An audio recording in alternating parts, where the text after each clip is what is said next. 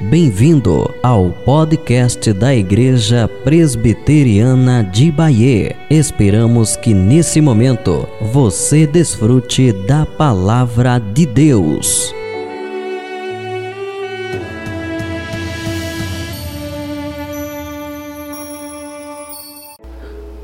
Mateus capítulo 2, dos versos 1 ao verso de número 12.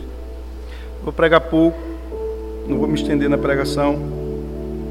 Procurei, procurarei ser objetivo. E peço que você fique com sua Bíblia aberta aí nesse texto. Apenas acompanhe a leitura. Tendo Jesus nascido em Belém da Judéia, em dias do rei Herodes, eis que vieram os magos do Oriente a Jerusalém e perguntavam: Onde está o recém-nascido rei dos judeus? Porque vimos a sua estrela no Oriente e viemos para adorá-lo. Tendo ouvido isso, alarmou-se o rei Herodes e com ele toda Jerusalém.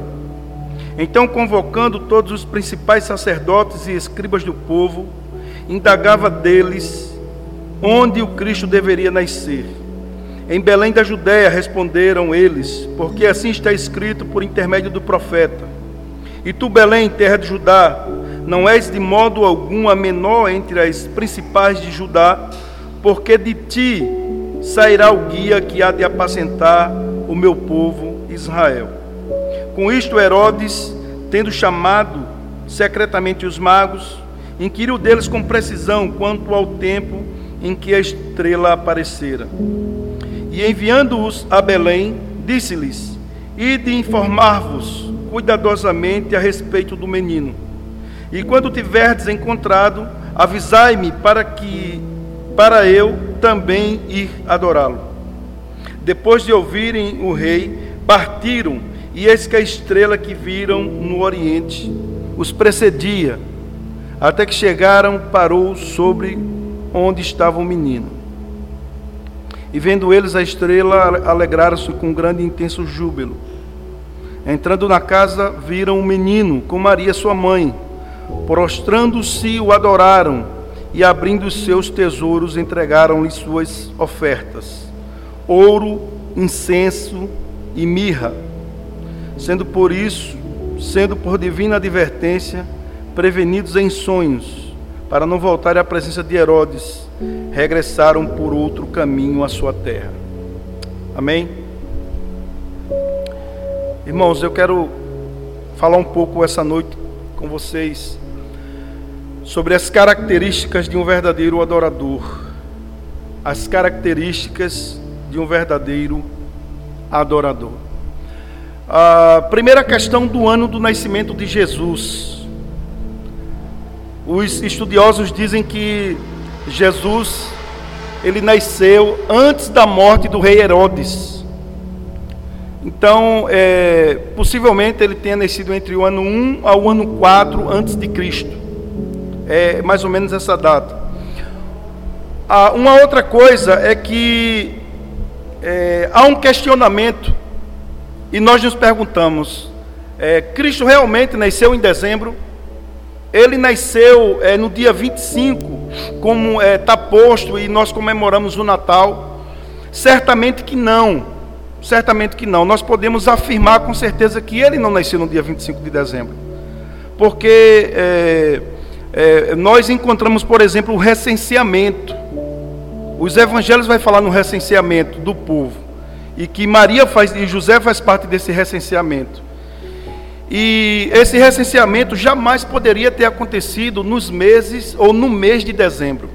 Porque o mês de dezembro em Israel e especificamente em Jerusalém, é um mês muito frio, é inverno, chove muito, a temperatura cai abaixo de zero. Era impossível que esse povo saísse por ordem do é, saísse por, por ordem do, do, dos romanos para fazer um recenseamento no frio desse. Eles morreriam. Então essa possibilidade está descartada. Uma outra coisa é que os pastores eles estavam com as ovelhas no campo.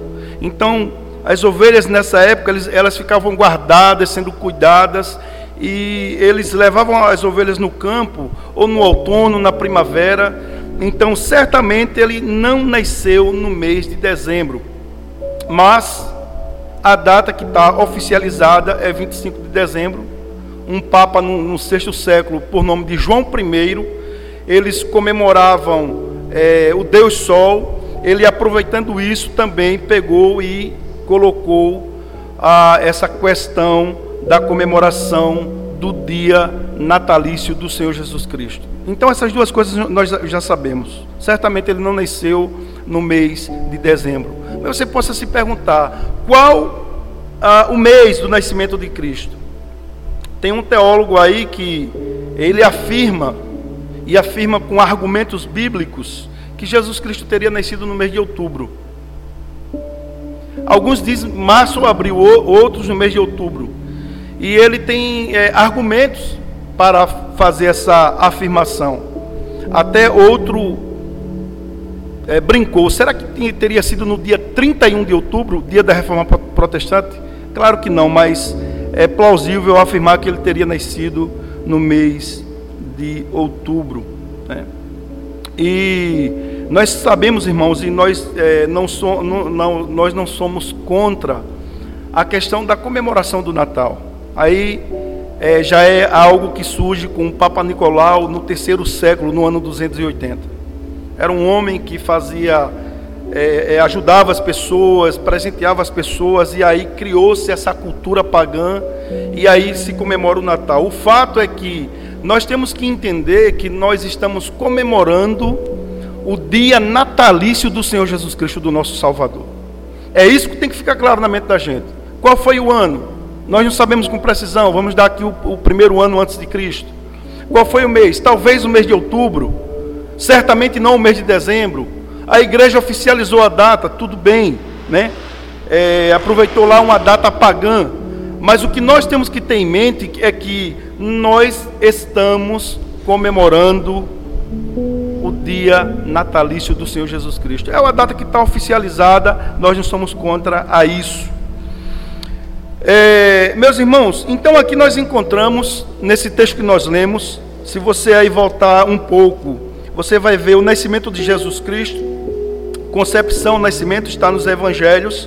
Aí nós encontramos aquela narração da visita dos magos, né? é, é, é e, e mais uma narrativa mostrando é, aonde ele de fato iria nascer, a questão do rei Herodes e toda essa inquietação, essa perturbação do rei Herodes. Em outros momentos que eu preguei sobre esse texto, eu falei sobre também as características de alguém que não é verdadeiro adorador. Aí a gente encontra aqui o Herodes, o grande, né, morre certamente no ano 5, no ano 6, é, antes de Cristo. E esse Herodes ele era louco, ele era tido como louco, ele era sanguinário, ele matou a esposa porque ele desconfiou que a mulher tinha traído ele, e aí mandou matá-la. Matou, parece que a sogra também, e aqui ele é, dá ordem para matar o menino Jesus. E aí ele, você percebe aí que no versículo 8, ele usa de uma artimanha, né? ele usa de uma artimanha e manda esses sacerdotes que perceba, é, certamente não são três magos. Diz que são, o texto aqui é bem claro, né? Os magos. E não diz que são três. Talvez as pessoas coloquem que são três magos e criou-se essa cultura porque eles oferecem ouro, incenso e mirra. E aí foi, ficou posto dessa forma. Mas certamente eles seriam sacerdotes vindos da Babilônia e tendo ouvido o evangelho através lá do tempo que Israel ficou no cativeiro, e temos aí a história de Daniel, e que, é, na verdade, testemunhou da graça e da misericórdia de Deus. Então a gente encontra aí no versículo 8 essa característica que eu não vou pontuar nem vou abordá-la. Eu não vou dar ênfase nessa característica, mas, por exemplo, diz aqui que, no versículo 8, que Herodes diz o seguinte: ele trava um diálogo com os, os, os sacerdotes, que aqui eu vou colocar como sacerdotes e não como magos. E diz assim: E de informar-vos cuidadosamente a respeito do menino, e quando tiverdes encontrado, avisai-me para, para eu e adorá-lo. Mas a intenção dele não era adorar. Ele não era um adorador. Ele não era crente. A intenção dele era matar. E você perceba aí que no verso de número ah, ah, no verso de número 14, no verso de número 15, ele diz assim: E lá ficou até a morte de Herodes, para que se cumprisse o que fora dito pelo Senhor por intermédio do profeta Isaías, do Egito chamei o meu filho. Mas no versículo 16 ele diz assim: Vendo-se vendo -se iludido pelos magos, enfureceu-se Herodes grandemente e mandou matar todos os meninos de Belém e de todos os seus arredores, de dois anos para baixo, conforme o tempo do qual, com precisão, lhe informara dos magos. Ou seja, ele ficou enfurecido e mandou matar todas as crianças. E ele era sanguinário. Então, quando ele diz aqui que quer uma precisão aonde o menino nasceu para ir adorá-lo, isso aqui é balela. Ele nunca foi um adorador. Ele não era um adorador, ele era um falso adorador. Então, irmãos, perceba o seguinte: é, eu quero trabalhar com vocês aqui nessa noite de forma bem objetiva ah, sobre ah, algumas características de um verdadeiro adorador. E a primeira característica você vai encontrar aí no versículo de número 8, quando diz assim: Depois ouviram o rei, partiram, e eis que a estrela que viram no oriente os precedia, até que chegou, parou sobre onde o menino estava, onde estava o menino. Versículo 10, 8, 9 e 10. Versículo 10. E vendo eles a estrela, alegraram-se alegraram com grande e intenso júbilo. Um verdadeiro adorador, ele tem alegria nos lábios, tem alegria no coração. Um verdadeiro adorador, ele vem para o culto para, ele vem alegre. E se ele tiver algum motivo de tristeza, aqui ele vai se alegrar. Porque a palavra de Deus diz que até a tristeza salta de alegria na presença do Senhor. Aqui é lugar de nós cultuarmos a Deus, entregarmos o nosso louvor. Tem um culto, tem a liturgia, tem a liturgia, tem os elementos do culto, e um desses elementos do culto é exatamente o louvor a exposição da palavra, os, o nosso dízimo e a nossa oferta, mas de forma específica o louvor que deve estar nos nossos lábios, a alegria que deve estar no nosso coração. Então nós temos que nos alegrar, e a palavra aqui diz assim: grande, mega, com grande, ou seja, uma alegria grande, né? Alegraram-se com grande, alegria grande, uma grande alegria. O que é que lhe causa uma grande alegria? O que é que lhe causa alegria no coração? O que é que lhe traz alegria? Quais são as coisas pelas quais você tem se alegrado ultimamente?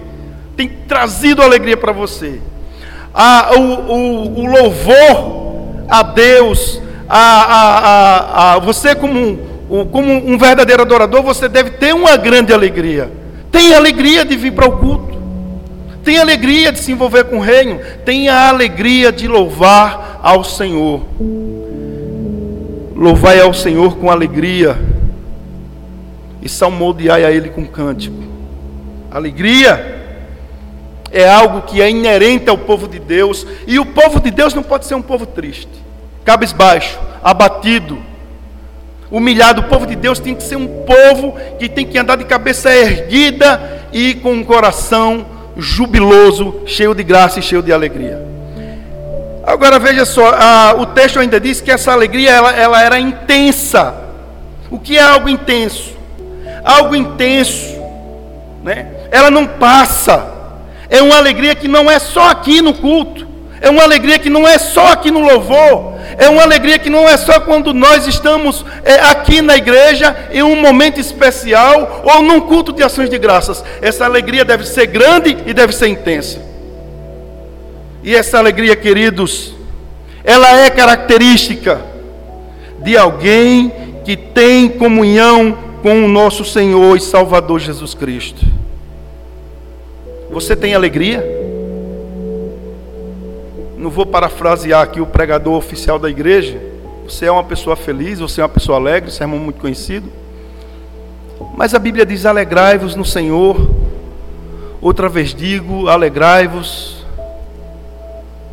Alegrai-vos sempre no Senhor. Então você tem todos os motivos independentemente das intempéries que você tem enfrentado, das circunstâncias, tem todos os motivos de ser uma pessoa alegre. E uma pessoa que tem que ter uma grande alegria.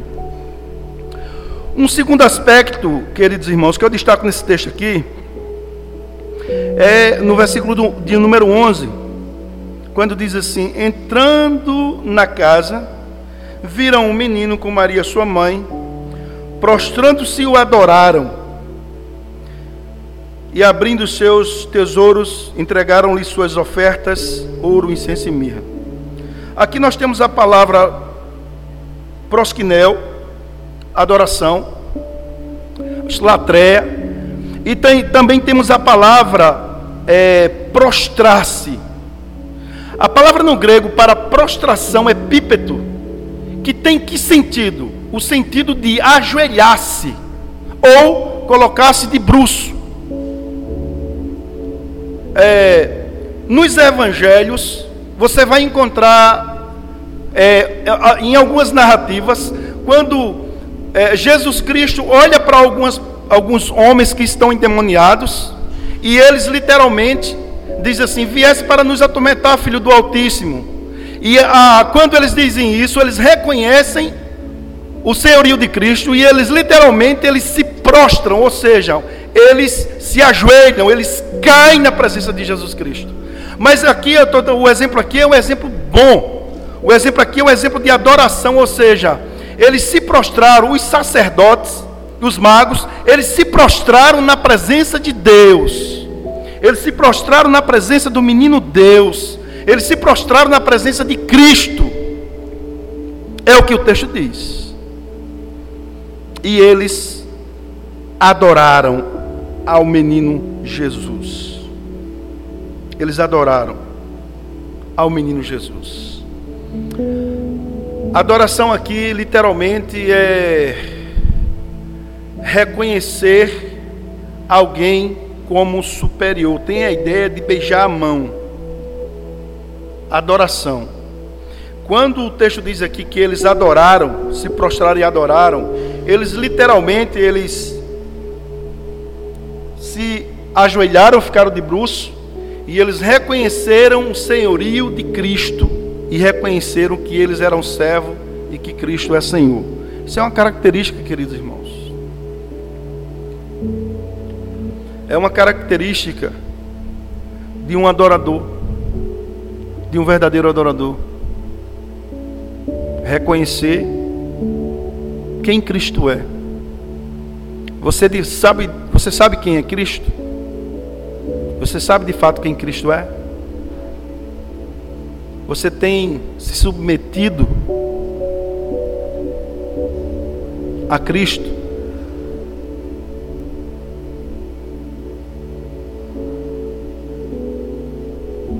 Você tem feito isso? Você tem se submetido ao Senhor Jesus?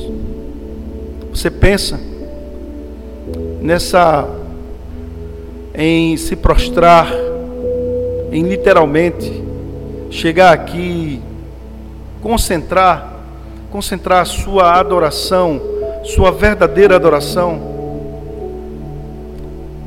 João, o evangelista, o apóstolo, ele diz que os verdadeiros adoradores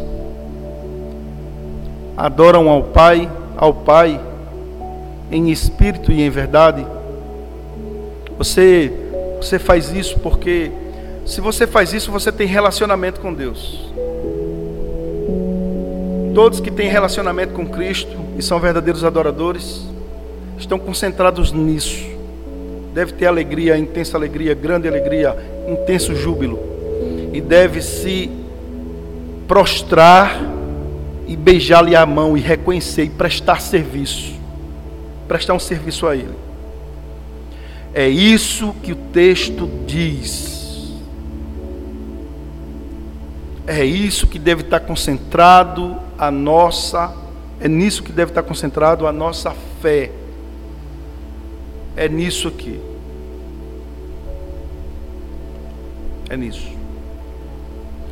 Temos mais uma característica de um verdadeiro adorador.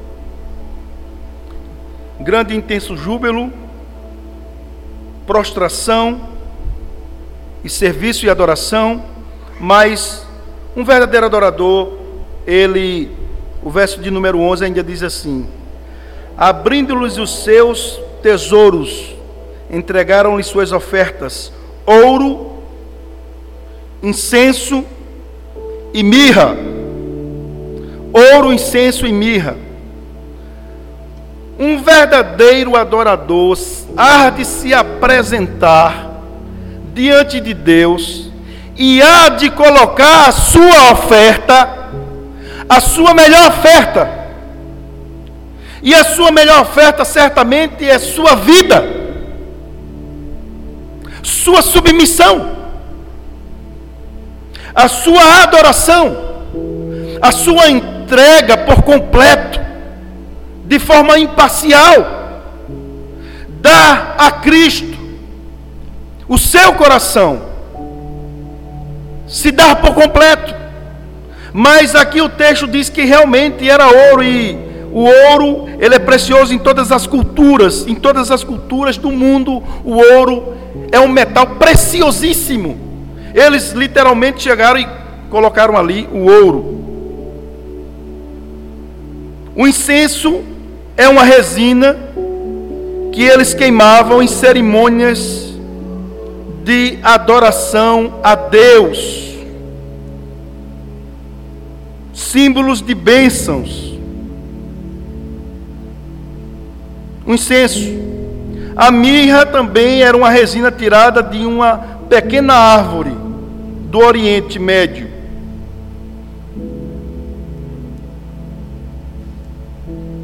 ela servia como um calmante, tranquilizante. Era como se fosse um chá, a mirra.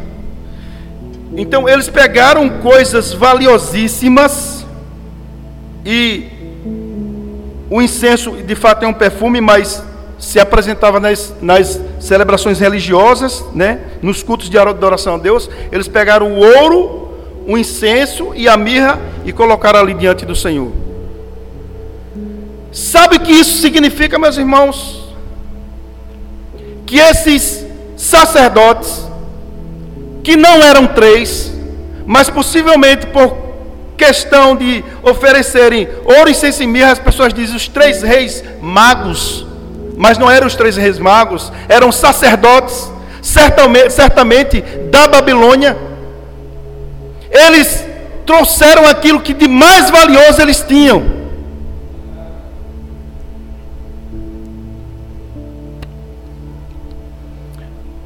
aquilo que de mais valioso eles tinham.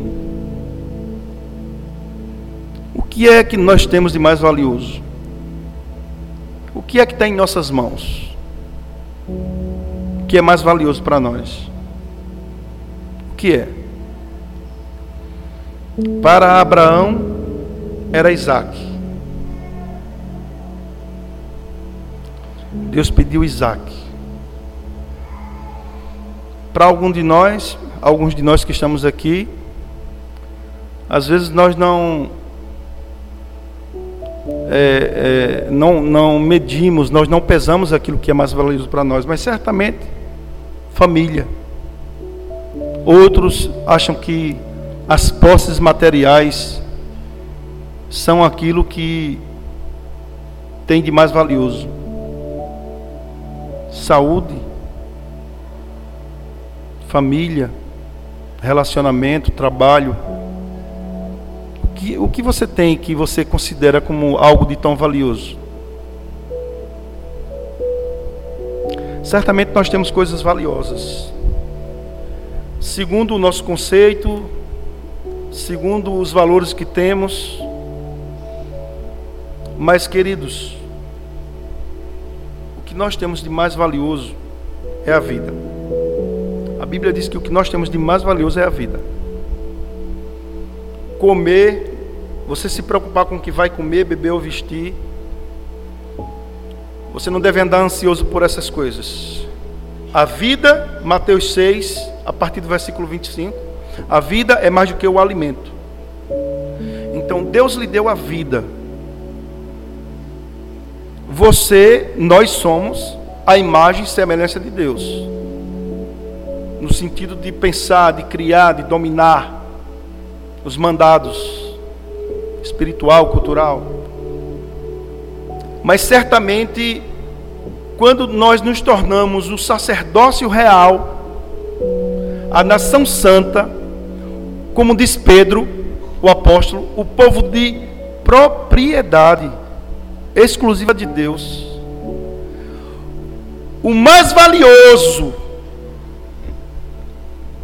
que você tem para colocar diante do Deus Todo-Poderoso é sua vida, é o seu culto, é sua é seu relacionamento com Deus. É a verdade que deve estar entranhado dentro de você, no seu íntimo. É sua submissão a Cristo, sua idolatria a Cristo e sua adoração a Cristo. Ele é a razão da nossa vida. Ele é a nossa mola propulsora. nas sombras de suas asas nós nos abrigamos. Então, querido, coloque diante de Deus como verdadeiro adorador, coloque sua vida diante do Senhor. Coloque sua vida diante de Deus. E aí, quando você se submete e coloca a sua vida diante do Senhor, você certamente vai ter como prioridade o reino dele e a sua justiça. E seus sonhos, seus projetos, certamente serão acrescentados, porque é a palavra de Deus que diz assim. Eles colocaram ouro, incenso e mirra, bens preciosíssimos. E nós, o que é que nós devemos colocar? Ah, eu quero falar mais sobre dois dois aspectos do menino Jesus. Volta aí na sua Bíblia de Jesus, a partir do versículo 18, para ser de, falar de forma mais específica. Uh, o verso de número 21 diz assim: falando sobre o nascimento de Jesus Cristo, concepção, o contrato de casamento que ela tinha que Maria tinha com José, achou-se grávida pelo Espírito, Espírito Santo. O versículo 21 diz assim: Ela dará à luz um filho, e lhe porás o nome de Jesus, porque ele salvará o seu povo dos seus dos pecados dele. O nome Jesus, grego, hebraico, Yeshua, parecido com o nome lá de Josué, que tem o um sentido de Deus salva. Sabia que o nome Jesus é Deus salva? E eu sou radicalmente contra em colocar o nome de pessoas, o nome de Jesus. Eu sou radicalmente contra, mas é uma postura, uma opinião minha. Mas, queridos, é, vamos entender aqui um pouco, vamos falar um pouco sobre Cristologia, a doutrina de Cristo. Então aqui nós encontramos o, a concepção, a, a, a mãe de Jesus, biológica de Jesus, Maria, a concepção dele pelo Espírito Santo. Ele certamente nasceu no ano 1, 2, 3, enfim, mas antes de Cristo. E aqui eu vejo algumas pessoas, quando fala sobre, por exemplo, de nascimento de Jesus, e dizer é porque o nosso Salvador, ele nasceu, né, sofreu, e nos abençoou, nós devemos nesse momento é, nos confraternizar, porque Jesus Cristo, o coitadinho e tudo mais. Jesus Cristo, ele, você encontra as duas naturezas de Cristo, a humana e a divina. Aqui ele assume a natureza humana. Isso é algo que a gente não consegue explicar e eu, eu fico impressionado com isso. Lendo Cristologia, que é um assunto de, de teólogo mesmo, lendo os teólogos sistemáticos, Sproul, o Roger, o Berkoff, que é um clássico, ou qualquer outro teólogo sistemático, você vai ler sobre as duas naturezas de Cristo, aí você volta para os evangelhos e vai para o livro de 1 João e diz assim: ele já existia desde o princípio, ele já existia, ou seja, ele sempre existiu porque ele é Deus. Entenda isso, irmãos.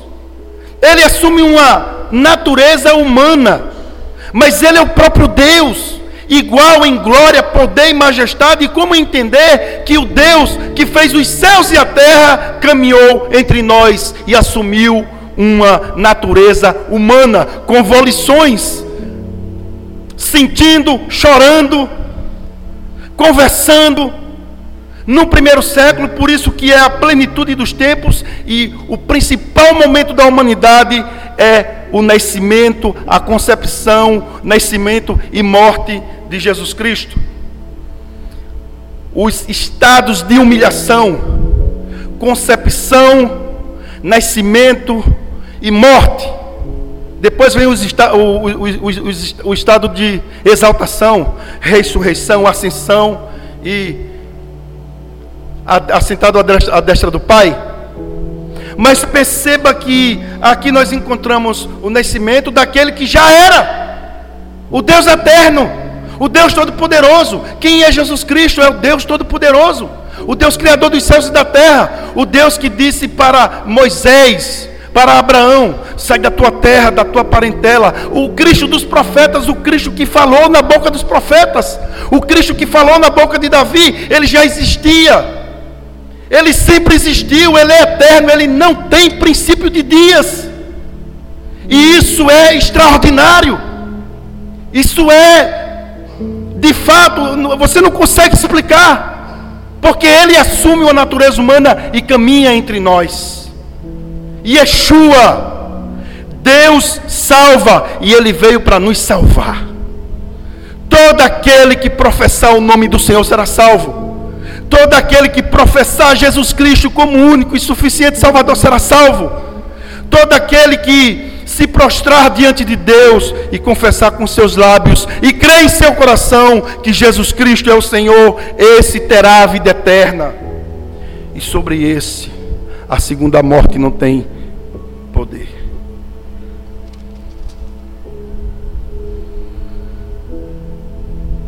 Uma natureza humana, ele é a natureza humana um corpo. Agora, ele está com esse corpo glorificado extraordinário. Tem todo o poder, toda a autoridade, todo o domínio. O irmão leu aqui, na cantata, Isaías, maravilhoso conselheiro, Deus forte, onipotente, Pai da eternidade, porque Ele é antes de todas as coisas, príncipe da paz, guerreiro da paz, guerreia por nós. Esse é Jesus Cristo. Yeshua, Deus salva, professe Jesus como único e suficiente Salvador de sua vida. Professe com seus lábios, creia no seu coração, e você vai ouvir a voz dele: Vinde benditos do meu Pai, para o reino que vos está preparado antes da fundação do mundo. Jesus sempre existiu, Yeshua sempre existiu, Ele é eterno. Agora, Ele se humilha, assume uma natureza humana, um corpo, nasceu, filho biológico de Maria, não tem pai biológico, caminhou entre nós, nos reconciliou com Ele mesmo. E nos legou a vida eterna. Foi a cruz, ressuscitou ao terceiro dia, nos deu vitória e ascendeu aos céus. Deus salva, esse é o nome dele. Deus é Salvador. Yeshua, Deus salva. Segunda coisa aqui para a gente encerrar essa mensagem.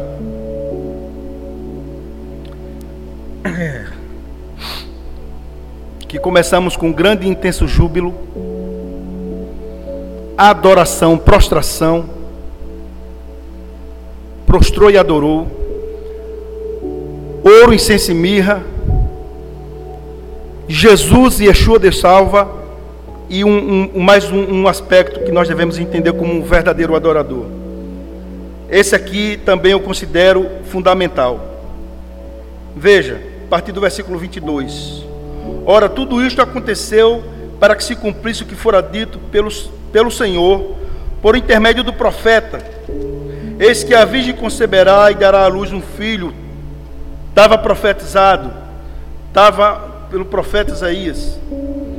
E ele será chamado pelo nome de Emanuel. O que quer dizer Deus conosco? Eis que estou convosco todos os dias até a consumação do século. Não temas, pois eu estou contigo. Não te assombres, pois eu sou o teu Deus. Eu te sustento, eu te fortaleço com a minha destra fiel. Esteve com Daniel na cova dos leões. Esteve presente com Sadraque, Mesaque e Abidenego. Ele está conosco. É o Deus presente. É o Deus Emanuel. É o Deus que nos é providência para nós. Você sabe o que isso significa? Significa que quando você tiver em meio a lutas, a incertezas, ao temor, porque quem é vivo e respira tem temores. Quando você tiver angustiado, quando você tiver medo do futuro, sem esperança, quando você tiver acuado por situações, quando você sentir os montes se, é, se transtornando, quando houver insegurança,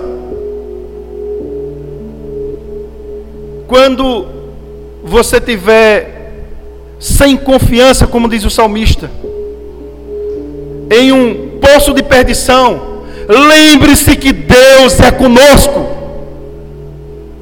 Lembre-se disso, meu irmão. Lembre-se disso, querido.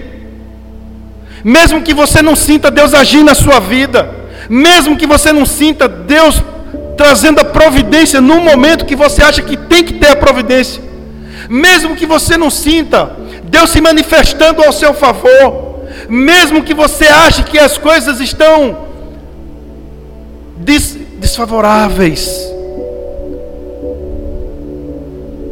mesmo que você sinta todas essas lutas, essas provações, essas adversidades, essas forças contrárias, mesmo que você sinta isso, saiba, Deus está conosco, Ele é Emmanuel.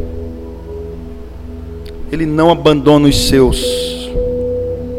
Se o, pai e a mãe nos desamparar, diz a sua palavra, eu não te desampararei. Ele não se esquece de nós é um Deus que cuida, que protege, que abraça, que dá o livramento, que está conosco todos os dias até a consumação do século. Todos os dias. Lembra da passagem do barco, as ondas, a tempestade,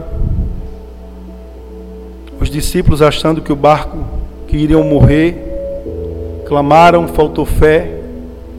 Ele deu ordem e tudo se tornou em bonança.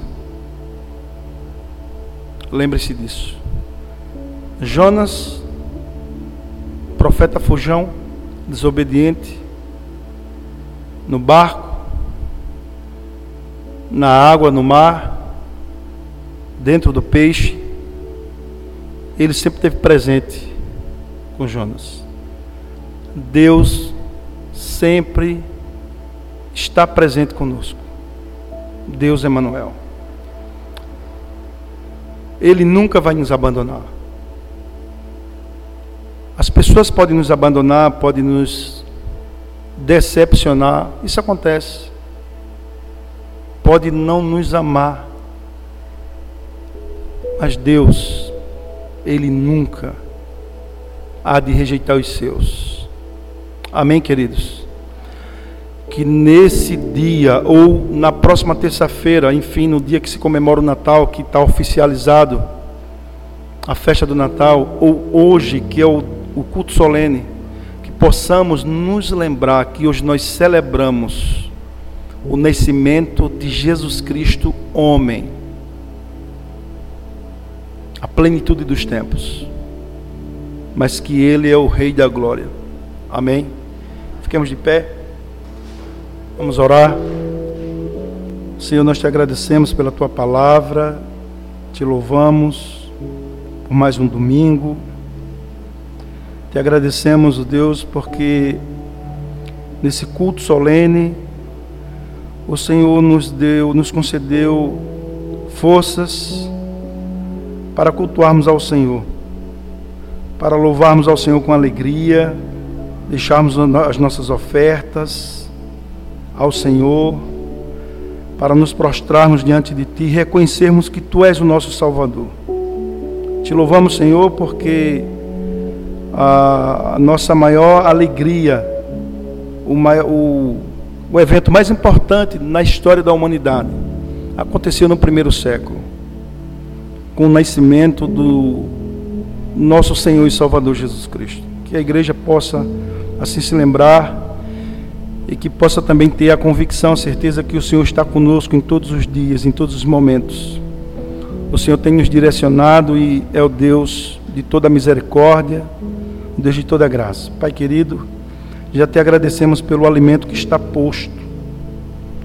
Esse alimento que muitos irmãos prepararam que é, é, a bênção do Senhor sobre nós, sobre nossas vidas, o Senhor nos alimenta com água e com pão e tira do nosso meio as enfermidades. Nós te agradecemos, Senhor, também pelo alimento que está posto, pelos irmãos que aqui estão, os amigos, os familiares dos irmãos da igreja, que todos sejam abençoados por ti, a tua igreja.